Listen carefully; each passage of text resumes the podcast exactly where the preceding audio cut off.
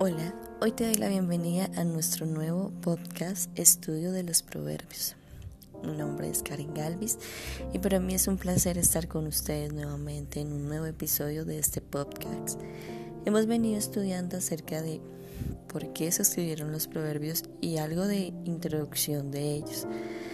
Pero bueno, espero que sigas leyendo este libro hermoso que nos enseña todos los días a, a vivir en sabiduría para Dios y para con las personas que nos rodean, de cómo podemos ser mujeres, hombres, hijos, padres sabios.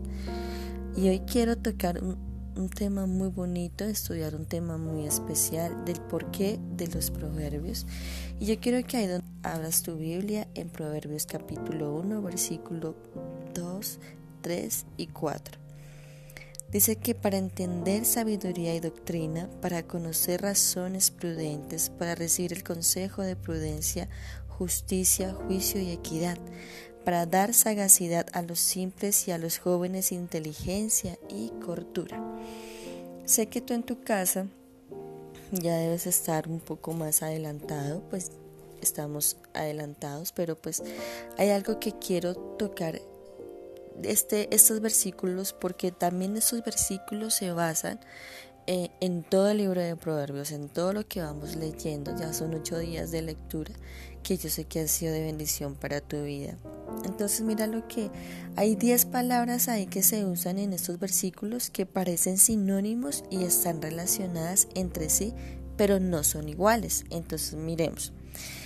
Hay diez palabras. La primera es sabiduría.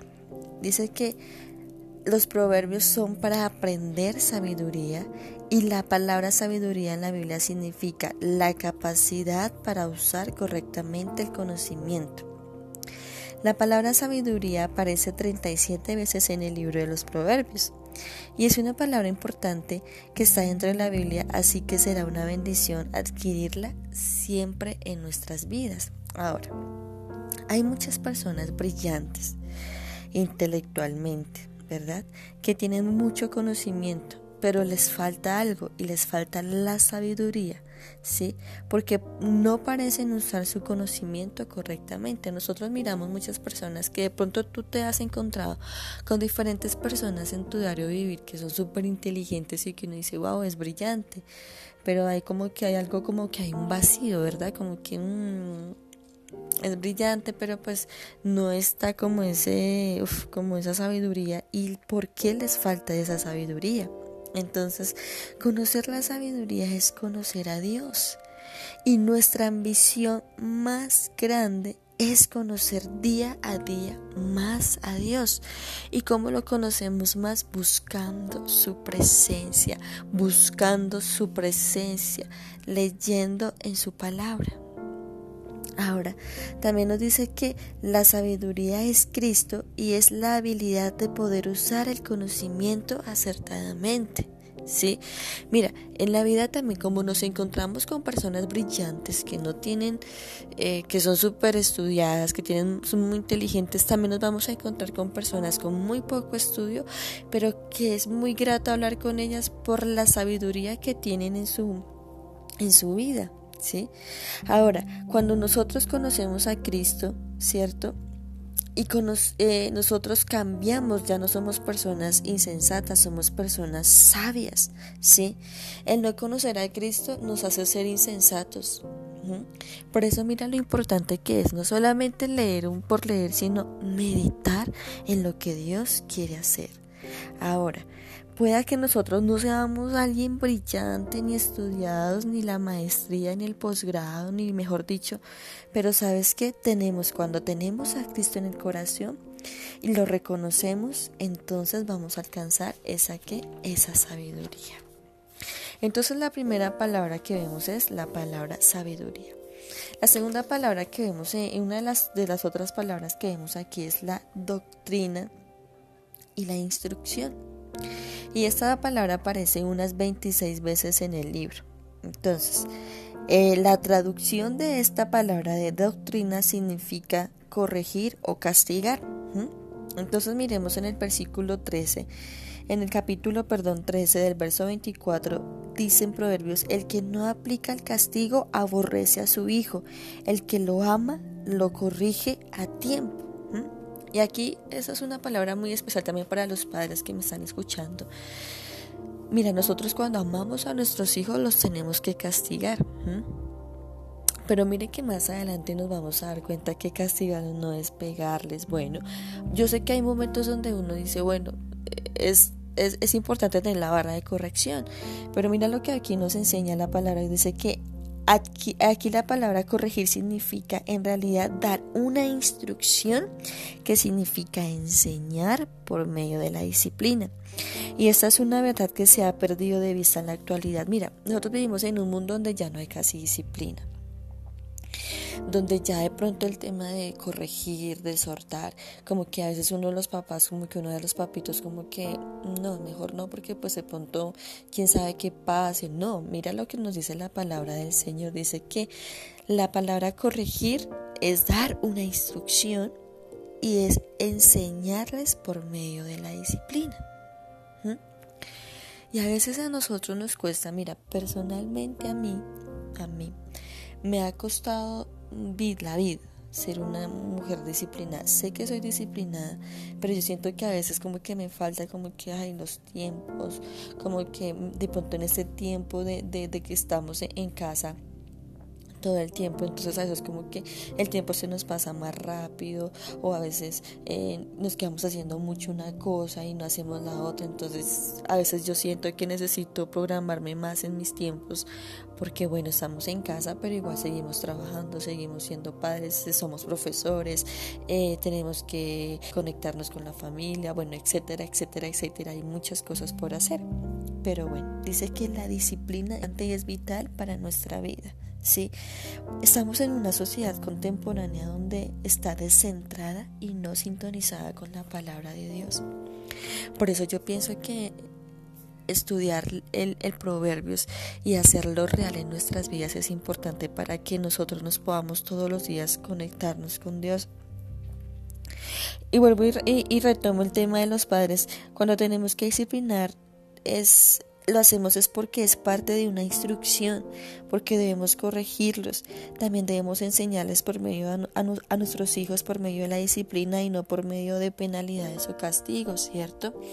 Si tú no haces esto, te voy a pegar. Si tú no haces esto, no sé qué. No, es instrucciones. Tú vas a obedecer porque la palabra del Señor a mí me dice que tenemos que obedecer. Entonces mira cómo cambia el contexto en todo lo que estamos viendo. La otra palabra, no sé si, no sé en cuál vamos, es el discernimiento, ¿sí? Y hoy necesitamos reconocer que Dios, ¿qué es lo que Dios espera de nosotros? Dios espera que nosotros utilicemos nuestra inteligencia. Él espera que nosotros utilicemos nuestro sentido común. Mira, nosotros tenemos que tener algo en cuenta de que Dios nos da discernimiento es para que nosotros podamos actuar conforme lo que Dios quiera. Cuando una persona tiene discernimiento, una persona dice, wow, no, aquí hay algo raro, no siento esto, pero nosotros alcanzamos esa capacidad, esa la medida en que nosotros nos metemos con Dios. Simplemente es eso, ¿sí? Entonces el discernimiento es que nosotros necesitamos reconocer qué es lo que Dios espera de nosotros. Yo discierno en mi espíritu que yo necesito cambiar esto porque a mí el Señor me lo está mostrando yo discierno que yo necesito hacer esto porque a mí Dios me lo está mostrando, si no es porque tengo un sentir, no, es porque tú tienes una comunión con Dios y Dios a ti te va guiando qué es lo que tienes que ir haciendo. Otra de las palabras que vemos en este versículo es la justicia. ¿Sí?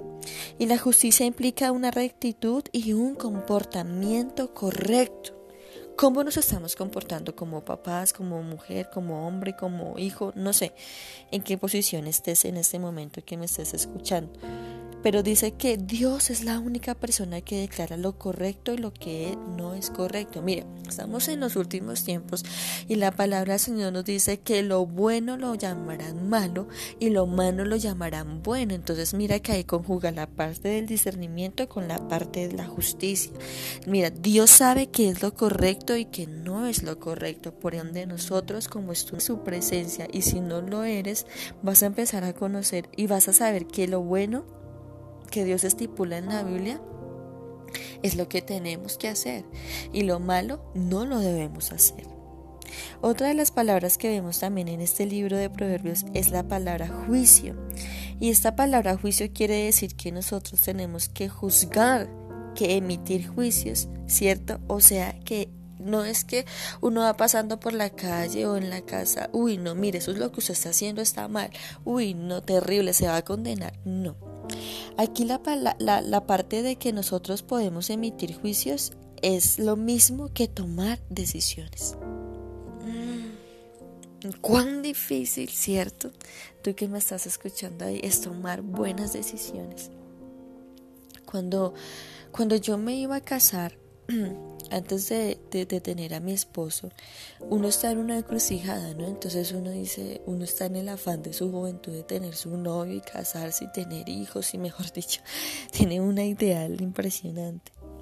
Pero cuando uno toma una decisión basada en la presencia de Dios, te va muy bien antes de conocer a mi esposo, yo tuve mm, una experiencia de pronto en mi vida por no haber tomado la buena decisión en mi vida amorosa y bueno, y entré en depresión y no quise ir más a la iglesia y perdí por un tiempo el ministerio por la mala decisión que tomé.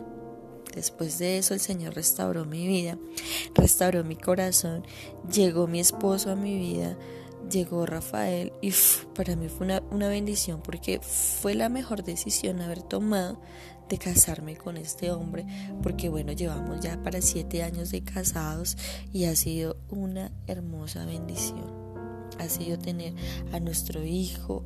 Ya llevamos siete años este año, cumplimos en noviembre siete años de casados. Mati tiene cinco años. Tenemos un hogar bonito, tenemos un hogar en bendición, porque he tomado muy buenas decisiones en mi vida. Entonces miremos que el tener juicio es tomar decisiones, ¿sí? Tenemos que consultarle a Dios para tomar la decisión correcta. Mira, si tú estás en este momento pasando por algo como de que si tomo la decisión, no tomo la decisión, ¿qué hago?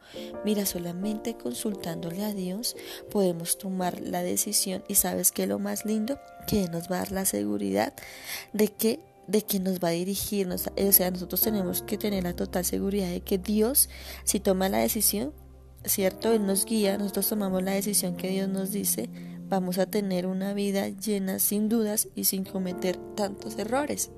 ¿Sí? Piensa ahí cuántos de ustedes han tomado decisiones que de pronto ustedes han dicho y si la han barrado y la han barrado feo. Otra palabra que también encontramos y esa palabra se refiere más al principio que a la conducta. ¿Cómo hacia la conducta? Sí.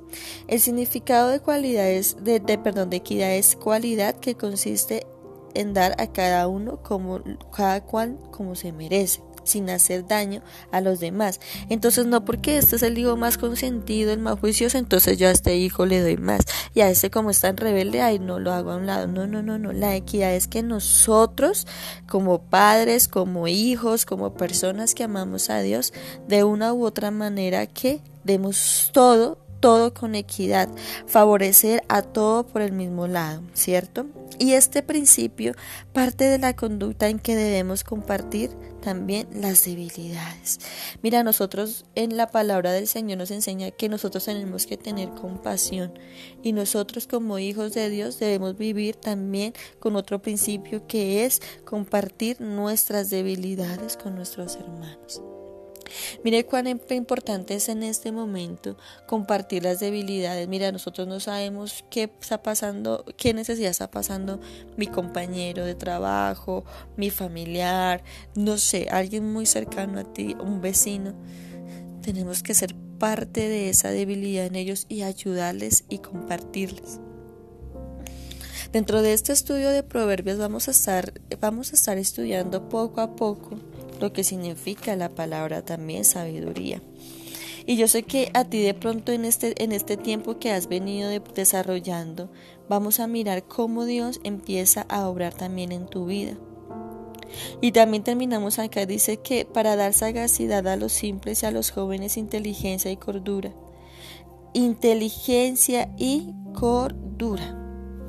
Mira, nosotros los proverbios los estudiamos es para tener también inteligencia, en cordura, saber en cómo debemos comportarnos. Y estas son las palabras que vemos en estos versículos que son más relevantes para nuestra vida, de cómo nosotros podemos instruir, podemos corregir, podemos emitir juicio, tenemos que tener equidad y de qué todas estas características que hablamos hoy de estas palabras te hace falta o necesitas esforzarte más. Yo te agradezco mucho por hacer este estudio conmigo. Lo estaremos haciendo todos los eh, cada una vez a la semana, esperando que pues podamos que tú puedas también estudiar este libro también ahí en tu casa. Te bendigo, te mando un beso, te mando un abrazo y le doy gracias a Dios por este tiempo que tuve contigo. Dios te bendiga.